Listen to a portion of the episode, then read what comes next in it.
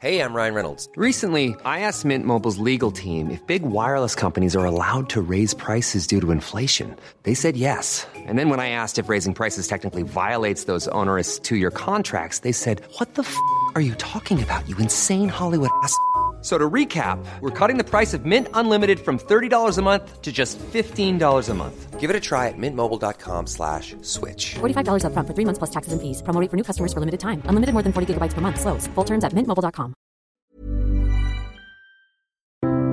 Bienvenue pour cette nouvelle émission de Conflit. Ravi de vous retrouver cette semaine pour parler de stratégie, pour parler de réflexion géostratégique autour des travaux d'un auteur qui ne dira peut-être pas grand-chose à la plupart d'entre vous. Il s'agit de Guy Brossolet.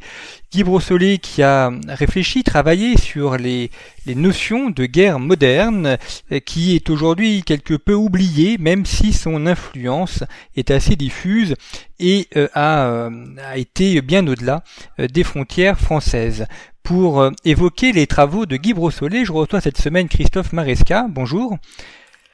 Bonjour Monsieur. Merci d'être euh, venu à notre micro. Vous êtes euh, officier de gendarmerie, vous êtes euh, formé par un Saint-Cyr, vous êtes breveté de l'école de guerre et c'est dans le cadre de votre formation à l'école de guerre que vous avez réalisé un travail sur, sur Guy Brossolet sous la direction d'Hervé Couteau-Bégari euh, et euh, travail qui a été qui a donné ensuite l'objet d'une étude qui a été publiée à l'Institut de stratégie comparée, qui est notamment dirigé par Martin Motte, qui s'intitule Non-bataille, vraie guerre, Guy Brossolet ou les racines françaises des guerres modernes. travail que nos auditeurs peuvent retrouver sur le site internet de conflit avec l'ensemble des références comme chaque semaine pour les ouvrages que nous citons et pour les auteurs que nous invitons. Alors, je l'ai dit en, début euh, d'émission, Guy Brossolet n'est pas le, stratège le plus connu.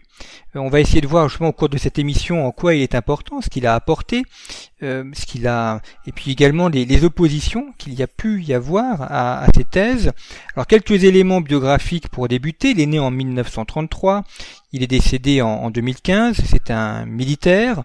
Et il a donc une militaire de carrière, il est aussi euh, euh, passionné par la, par la Chine, il euh, parle le chinois, il traduit notamment quelques poèmes de Mao Tse-tung, ce qui lui permet d'être un fin connaisseur de ce monde chinois, et puis, comme beaucoup de personnes de sa génération, eh bien, il a servi en, Algérie. Et ensuite il a eu une carrière dans les, en tant qu'officier à Paris. Euh, en quoi euh, Guy Brossolet est intéressant à étudier aujourd'hui? Qu'est-ce qui, euh, avant d'entrer dans le fond de sa pensée, qu'est-ce qu'il a véritablement apporté, si on peut le, résumer en quelques mots? En quoi ces thèses, ces réflexions sont intéressantes pour penser la guerre aujourd'hui? Alors, la, figure de Guy Brossolet, effectivement, est, une personne intéressante à lire pour plusieurs raisons. La première, c'est sur la qualité euh, de, sa réflexion qui vont l'amener à, déduire un, concept euh, de, non-bataille. Ce concept de non-bataille a été élargi ces dernières années au concept de techno-guérilla, et notamment dans, un, dans une ère qui a été ouverte dans les années 70 sur l'utilisation de la force dans, une, dans, un monde mondialisé dominé par l'information. Je crois que son, son principal intérêt est justement euh, qu'il a ouvert cette réflexion sur la nouvelle façon de faire la guerre lorsque, par exemple, Martin van Creveld explique la transformation de la guerre, finalement, euh, il ne fait que porter un jalon supplémentaire à la nécessité de réfléchir sur la meilleure façon d'utiliser la force euh, au XXIe siècle finalement. Alors dans sa carrière, euh, il a donc il, a connu la guerre hein, puisqu'il a été en Algérie, il a évidemment euh, pratiqué euh, ce genre de choses. C'est un il passé par, par Saint-Cyr aussi, donc officier de l'armée française. en quoi sa sa biographie militaire a-t-elle contribué à élaborer la, réflexion qui fut la sienne plutôt dans la deuxième partie de sa vie. C'est pas la fin de sa vie, mais enfin, du moins lorsqu'il était déjà euh, un peu plus installé, qu'il avait terminé euh, euh, ses opérations militaires stricto, stricto sensu. Mais en quoi c'est le, contact de la guerre, que ce soit en Algérie, que ce soit également sa découverte de la Chine, ont, pu contribuer à former sa pensée?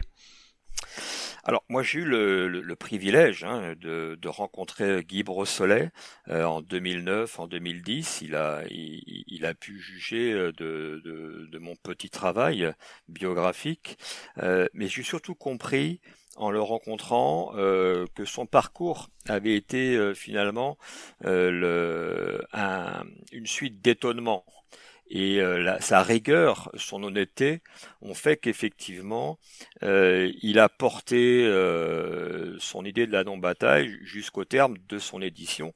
C'est ce qui a provoqué cette, cette controverse dans les années 70. Son parcours est intéressant parce que finalement, il, est à, il passe l'essentiel de son activité en dehors de la France, en dehors de Paris, et finalement, lorsqu'il revient à l'école de guerre en, dans les années 50, 52-55, euh, finalement, euh, il ne perçoit pas l'écart entre euh, la doctrine et la manière dont il a éprouvé la guerre, la manière dont il l'a vécu à l'étranger, notamment en Asie.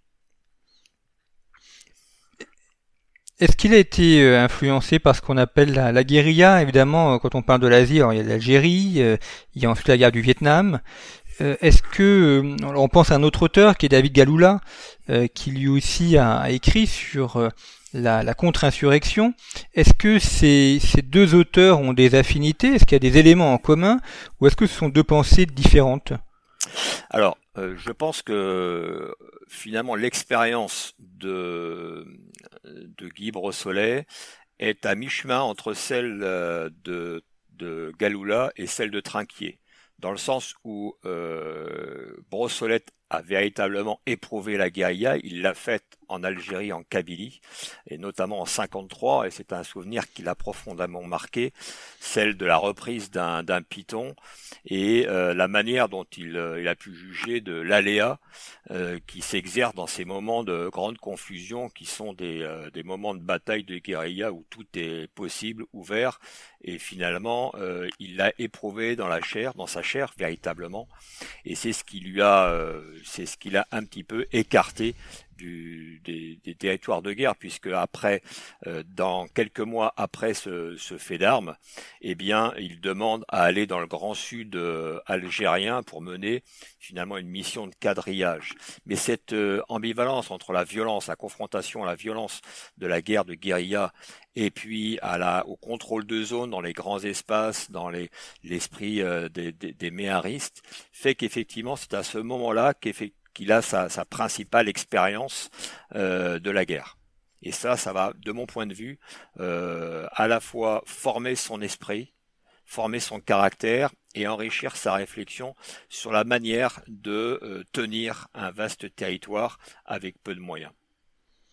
Alors vous l'avez dit, il fait un, séjour de formation euh, par l'école de guerre au milieu des années 1950 et euh, c'est à cette occasion-là qu'il euh, réfléchit d'abord à, ce que fut sa carrière précédente et puis qu'il commence à, à élaborer ses réflexions sur la non-bataille, ce qui donne d'ailleurs lieu à un mémoire et ça ça lance une controverse assez importante parce que euh, ce qu'il dit va à l'encontre de la façon dont la guerre est pensée. On, est dans cette optique de guerre froide, on se prépare à une invasion soviétique, on est en train, enfin en France, de développer euh, l'arme nucléaire, donc on pense la bataille, on pense la guerre. Et lui explique que la guerre euh, supprime la bataille, que la guerre actuelle supprime la bataille c'est justement le, point qui, est soulevé dans, euh, de manière euh, la, plus aiguë hein, dans, ce travail, c'est que justement la guerre n'est pas pensée elle n'est pas pensée euh, à l'aune de l'originalité, à l'aune de la euh, de, du pragmatisme, de la prise en compte euh, de, de, la situation. Et c'est véritablement son principal intérêt. Il est dans la première partie de son travail, et c'est sur la non-bataille, sur l'analyse de la situation. véritablement, il fait un constat qu'il y a un écart entre euh, la manière dont la doctrine est prévue et la manière dont les choses peuvent se passer face euh, au bloc soviétique. Et, c'est bien pour cela euh, qu'effectivement, il poussera la logique de sa réflexion jusqu'à rejoindre finalement un courant de pensée, un courant de pensée qui a déjà réfléchi la déclinaison du dispositif militaire euh, avec l'introduction de l'arme nucléaire sur le champ de bataille. Euh, Jérôme de l'Espinois qui euh, m'a fait le plaisir de, faire une postface euh, très charpentée sur euh, cette époque de l'histoire des idées militaires montre bien qu'effectivement il n'a pas inventé finalement un, un, concept original puisque depuis les années 50 avec le maréchal Juin il y avait déjà énormément de de manière de, présenter les implications tactiques, stratégiques du fait nucléaire dans la conduite euh, du combat moderne. Et véritablement, euh, en fait, l'originalité du travail de Brossolette, la deuxième partie sur le, le concept de la non-bataille, c'est une sorte de précipité de tout ce, courant de, de, réflexion alternative qui n'avait pas réussi à trouver sa place dans la réflexion euh, doctrinale française de l'époque.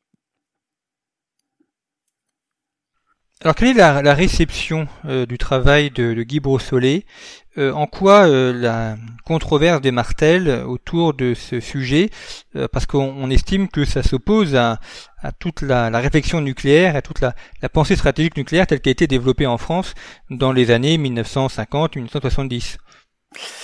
Alors effectivement, au début, le, manuscrit initial, hein, les premières feuilles, puisqu'il va, il va rédiger son, son travail en quelques mois à peine, il va être abouti en quelques, en quelques mois. Euh, c'est un tour de force. Intellectuellement, euh, ça reste encore pour moi une énigme euh, qu'on puisse réaliser effectivement ce travail-là de cette manière-là, avec cette précision. Euh, en, en, en, si peu de temps. Alors il l'avouera, et j'en ai discuté avec lui, euh, il y a eu énormément d'échanges, ça a même suscité un enthousiasme au sein de sa promotion, euh, en, en, voyant bien que d'autres façons de, de penser la guerre, de penser la doctrine française pouvaient se faire jour.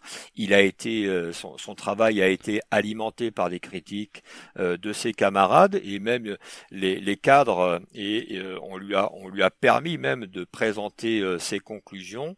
Euh, mais dès lors que ça ne sortait pas l'enceinte de l'école euh, de guerre, ce travail de, réflexion, de débat était tout à fait bien porté. C'est lorsque la, il a eu la prétention de vouloir le publier que les choses se sont gâtées et qu'effectivement une pression hiérarchique s'est organisée pour que son travail ne soit pas publié. Mais finalement, le, le caractère euh, déterminé, fort, euh, presque euh, presque naïf, j'oserais dire, a, fait qu'il il est allé au bout de sa démarche et qu'il a publié ses réflexions. Et finalement, dans ce petit travail, ce petit essai, il a trouvé un écho, un écho favorable dans des sphères euh, politiques, dans des sphères euh, militaires, qui avaient été écartées de tout le débat doctrinal des années 50 à 60. Alors ça lui a pas euh, réussi euh, pour sa carrière militaire, puisqu'il a été quand même plus ou moins contraint de, de quitter l'armée. Donc il, il est à, à l'école de guerre, qui à l'époque s'appelait l'école supérieure de guerre. Le, le nom de l'école a changé plusieurs fois. Euh, donc lui, la promotion 1972-1974 et euh, il quitte l'armée en 1979, euh, alors même que euh, normalement il aurait dû avoir une carrière qui aurait dû se, se poursuivre. Donc son ouvrage a quelque peu sabordé sa carrière militaire. Alors, lui ne le présente pas comme ça. D'abord, il explique qu'il choisit de lui-même de quitter l'armée effectivement en 78-79 avec l'opportunité de rester à Pékin.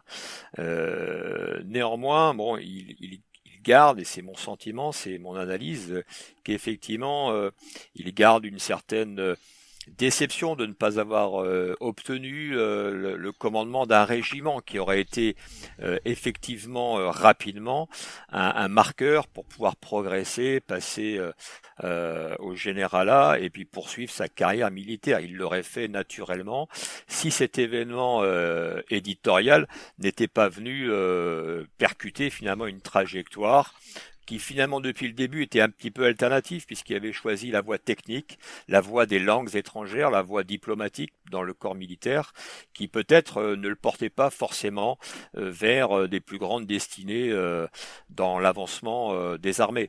Donc effectivement, ce livre a formé sa réputation. Euh, mais déjà tout jeune, euh, il était euh, déjà connu pour un petit peu son esprit fort, voire bravache, parce que c'était un esprit curieux, aventurier, courageux même, euh, et puis talentueux. Donc véritablement, euh, c'est lui qui décide de partir. Euh, l'amiral Sanguinetti va argumenter effectivement dès, dès 74 sur le fait que 75, dans un article du Point où il dit que Guy Brossolette est est écarté puisqu'il est envoyé euh, en Chine, mais euh, Guy Brosselet lui-même me dira que c'était son choix. Et non seulement c'était son choix, mais c'est ce qui était prévu euh, quelques années avant dans le cadre de son parcours de carrière, de déroulement de, de carrière. Donc quelle est la part de mise à l'écart, quelle est la part de d'opportunité? Je pense qu'effectivement tout cela se rejoint bien facilement et que lui euh, finalement décide de s'orienter vers une nouvelle aventure, sachant qu'il voit bien les choses se refermer euh, du point de vue militaire.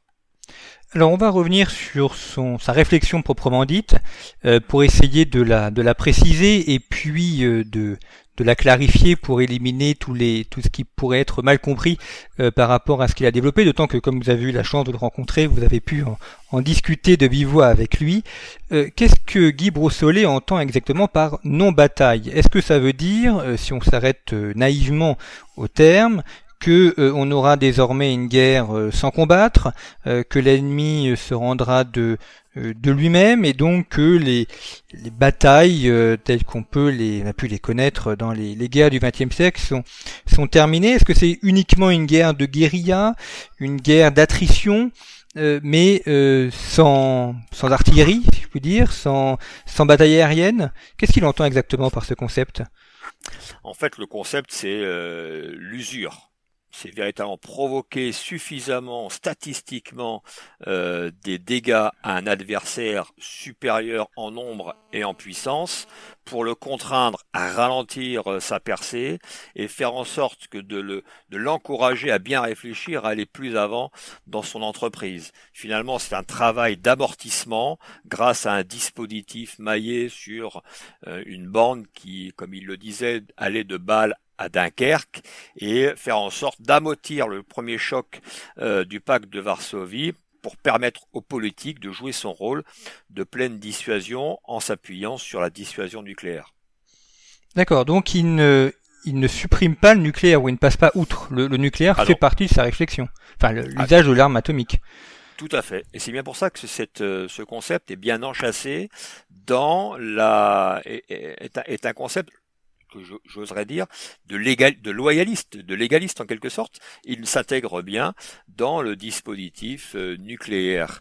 Euh, et c'est aussi, euh, et quand il lui, il désigne le concept de non-bataille, en fait, il, il s'attaque surtout à l'inanité de l'outil du corps de bataille, qui était qui était impropre finalement à ralentir la poussée russe soviétique euh, pardon euh, de l'époque et, donc il imagine euh, un, un, éparpillement une dissémination de forces mobiles en s'appuyant sur des innovations techniques en faisant le point notamment sur la vulnérabilité croissante du char de bataille qui est toujours porté au nu euh, jusque jusque très récemment.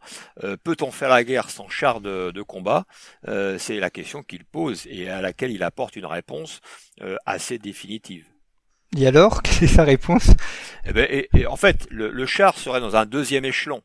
Et devant, effectivement, on aurait des éléments de contact très fugaces, euh, très autonomes, qui permettraient de sonder le terrain, de, d'acquérir du renseignement pour permettre justement la deuxième, le deuxième effet cisaille, là de régiments beaucoup plus euh, durcis, euh, avec des hélicoptères notamment, qui est finalement la latte l'aviation légère de l'armée de terre qui va monter en puissance dans les années 80 pour arriver au concept de force aéromobile. Donc le char euh, devient très vulnérable et on le sait depuis 56 avec la guerre, euh, la guerre au, Proche-Orient. Et donc lui dit ben il faut qu'effectivement on puisse s'appuyer sur le terrain, s'accrocher au terrain et faire en sorte d'avoir un premier un premier niveau de test de combat avec des armes légères pour un petit peu une force évanescente de façon à, euh, là encore une fois, ralentir les percées euh, des, euh, de, la supériorité de masse et de feu de l'Union soviétique telle qu'elle était perçue à l'époque. Est-ce qu'il pense également la, la, place de la communication, de la désinformation dans sa non-bataille? Alors, euh, c'est peut-être la limite, euh, en tout cas c'est la limite euh, conceptuelle qu'il a très bien marquée, c'est-à-dire que déjà il, il, ne parle que de l'armée de terre dans son livre il ne parle pas du rôle de l'armée de l'air ni celui de la marine. Donc en ça, c'est une première limitation, mais c'est un choix euh, puisqu'effectivement, il est sur un théâtre continental, donc essentiellement euh, délivré par l'armée de terre. Euh, il s'en tient effectivement à une réflexion continentale de combat terrestre, euh, duquel la, partie aérienne et, maritime, bien évidemment, est écartée. La deuxième limitation, c'est qu'effectivement, cette guerre de l'information n'est pas intégré dans son dans sa réflexion et c'est pas son objet véritablement. Euh, et c'est bien pour ça aussi que c'est peut-être la limitation qu'on peut euh, de, enfin, le vœu qu'on pourrait avoir d'une lecture de l'essai sur la non-bataille à l'heure actuelle, à l'heure de la guerre hybride actuellement, à la guerre hors limite hein, qui a été dessinée par les les deux généraux chinois euh, euh dans, dans, dans, dans, leur livre Capital des années 90, c'est effectivement euh, quelque chose qu'ils n'abordent pas je pense que si Brossolet revenait euh, aujourd'hui, c'est peut-être le sujet sur lequel il travaillerait et sur lequel il apporterait des réflexions. Mais à l'époque, l'information n'est pas intégrée. La seule façon, la, question de l'information est traitée en termes de d'acquisition du renseignement et de la transmission de l'information avec euh, des outils performants et une nouvelle articulation d'un commandement qu'il appelle euh, décentré.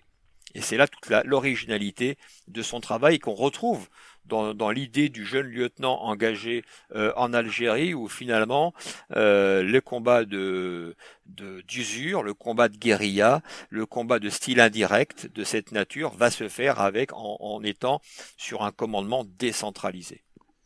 Alors en France, euh, son ouvrage est accueilli avec une certaine euh, retenue et, distance, mais en revanche, il est plutôt bien accueilli à l'étranger. Il a été traduit en, plusieurs langues. Est-ce qu'on a des exemples euh, d'armées étrangères qui auraient repris ce concept de non-bataille et qui l'auraient utilisé lors de combats menés? Alors, il y a, deux, choses. La première, c'est que euh, il a été battu froid, effectivement, euh, du point de vue institutionnel. Néanmoins, euh, en France, c'est un succès de librairie pour un livre de tactique assez confidentiel, euh, il y a eu quand même quatre éditions, près de 5000, euh, 5000 ouvrages euh, diffusés.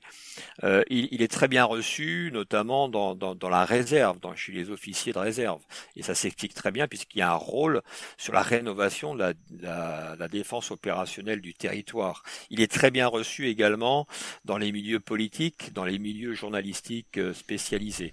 À l'étranger, effectivement, il est, euh, il est également, il fait l'objet d'une grande, euh, d'une grande curiosité, d'un grand intérêt. Euh, d'abord parce que, comme je l'ai dit pour le courant français des, des, réflexions sur les défenses alternatives, en Allemagne notamment, des, des, chercheurs, notamment comme Horst Afeld, mais également comme Ernst Spanoki, qui est en Autriche, sont des gens qui réfléchissent leur outil de défense à l'aune des, des mêmes menaces en quelque sorte. Et finalement, il y a une convergence euh, Brossolet est, finalement la, l'émergence d'un concept en France, euh, mais de la même façon qu'il s'est affirmé en Allemagne au travers des, travaux de, de, sur la défense alternative, euh, en, en, Autriche où effectivement le dispositif autrichien est ce qui se rapproche le plus d'un dispositif de ce type. Mais finalement, si on réfléchit un petit peu sur le dispositif euh, de défense territoriale suisse, on est quasiment sur des, euh, des concepts un petit peu similaires. Il y a une grande famille des défenses alternatives, et notamment en Europe, qui sont tout à fait sensibles à ce travail. Et si l'édition finlandaise a été réalisée, c'est parce que effectivement ce, travail de, défense de l'usure euh, faisait écho à l'histoire récente de la, de la Finlande euh, contre l'armée russe, notamment en 43. Donc tout ça fait qu'effectivement, il est très bien reçu à l'étranger. Et s'il est très bien reçu à l'étranger, et notamment en Belgique, c'est à la fois parce que euh, ses camarades belges de l'école de guerre ont, goûté euh, sa, camaraderie, ont apprécié euh, la qualité de ses échanges, et finalement, euh, ça a permis aussi de relancer, lorsque le travail a été édité, des réflexions, des débats peut-être plus ouverts euh, en Belgique, euh, en Allemagne euh, et même en, en, Autriche. Ça peut aller même jusqu'au jusqu'à la en ex-Yougoslavie où, il y aurait existé une, une traduction en serbo-croate. Vous avez évoqué le cas de la réserve. Ça, c'est un sujet, c'est un peu un serpent de mer parce qu'à la fois on évoque beaucoup la, la réserve et en même temps euh, on ne pense pas forcément euh, son insertion dans le, structure militaire générale. Euh, comment est-ce que euh, Guy Brossolet voyait justement cet aspect de réserve, sachant que lorsqu'il écrit, on est encore dans le cas d'un service infernal universel, donc tous les tous les jeunes hommes français passent par le service militaire, ce qui n'a rien à voir avec ce qui se passe aujourd'hui. Alors, le, effectivement, le, la vision qu'a euh, Guy Brossolet, elle est marquée par euh, la force de, du concept de contre-guérilla.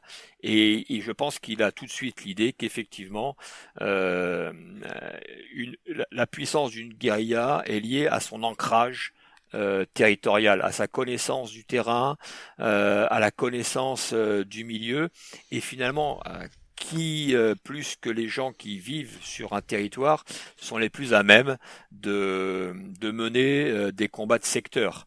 C'est véritablement là-dessus où finalement euh, les officiers de réserve tiennent en quelque sorte la clé de leur importance dans un dispositif militaire qui finalement les les orienter plus sur l'alimentation du corps de bataille et des régiments de défense euh, de défense euh, face à l'est. Donc là encore une fois, je pense que la réserve a trouvé euh, en Brossolet un héros en quelque sorte qui porte l'idée de d'engagement, l'idée de défense du territoire national. Est-ce que dans les guerres récentes, alors bon l'Ukraine, mais l'Ukraine c'est encore en cours, mais euh, celles qui ont eu lieu euh, un, peu avant, est-ce que euh, on a des, des applications des théories de Brossolet en, Irak, au, au, Liban, en Libye ou ailleurs? Alors, je me suis permis effectivement de m'appuyer sur le, le rétexte de l'armée américaine sur le, le, conflit au sud Liban en 2006 pour euh, voir effectivement une sorte de déclinaison du modèle de Brossolet. Euh, il faut avoir à l'esprit que lorsque j'ai euh, discuté de, de, ces questions avec avec Guy Brossolet, à la fois il me, il me disait que pour lui, la page était tournée et qu'il n'y avait pas, enfin, c'était vraiment un, écrit ponctuel et qu'il n'avait pas vocation à être, euh, à faire, euh, à faire école. Euh, néanmoins, comme il captait à la fois l'évolution générale de, de, la guerre à la fin du XXe siècle et au début du XXe, finalement, ces idées ont, ont, on réussit à, se concrétiser dans une dans une guérilla qui s'est sophistiquée. Et en 2006, avec le Hezbollah en particulier, là, on a véritablement un dispositif qui s'apparente en grande partie à ce que à ce qu'il a pu concevoir. Mais comme beaucoup l'ont fait, et je pense que euh, la, le concept de techno-guérilla qui est euh, qui est très bien aussi euh, analysé par Joseph Farentin montre qu'effectivement on est sur un stade supérieur l'intelligence, si j'ose dire, du Hezbollah en 2006, c'est d'avoir, euh, lui, intégré la dimension informationnelle, euh, ajouté finalement cette dimension informationnelle que vous évoquiez au concept de non-bataille. Mais euh, il faut bien noter que euh, ce concept de, en 2006, il n'y a pas de, il n'y a pas de, il n'y a pas de l'arme nucléaire, si j'ose dire, en 2006, c'est l'information ce n'est plus l'arme nucléaire euh, telle que telle que conçue dans le dans, dans, l'ouvrage de Brossolet. Et finalement, c'est celui qui a le réussi à défaire parce que user les, euh, la force la, la, supériorité de Saal en 2006, ce qui nous fait penser qu'effectivement c'est la véritable, enfin c'est, euh, un enfant, euh, enfin c'est une déclinaison euh, assez stricte de la, du concept de non-bataille. Merci beaucoup Christophe Maresca d'avoir euh, présenté aux, auditeurs de conflit euh, la pensée de Guy Brossolet et en quoi celui-ci fut, important. Et puis on se rend compte que la, réflexion stratégique française a été extrêmement riche tout au long du XXe siècle. Je rappelle le titre de votre ouvrage Non bataille, vraie guerre, Guy Brossolet ou les racines françaises des guerres modernes, qui est paru aux éditions de l'Institut de stratégie comparée institut qui a été fondé par euh, le professeur Hervé Couteau-Bégari. Les références sont à retrouver sur le site internet de Conflit, site internet sur lequel vous pouvez également retrouver nos numéros en ligne ainsi que nos anciens numéros. Vous pouvez les acquérir en format papier et en format numérique. Et puis, euh, euh, puisque nous sommes au mois de septembre et en ce temps de rentrée, eh bien, n'hésitez pas à vous abonner ou à vous réabonner à conflit ou abonner des proches pour leur permettre ainsi de disposer d'une analyse et d'une réflexion géopolitique tout au long de l'année. Merci beaucoup pour votre fidélité, à très bientôt.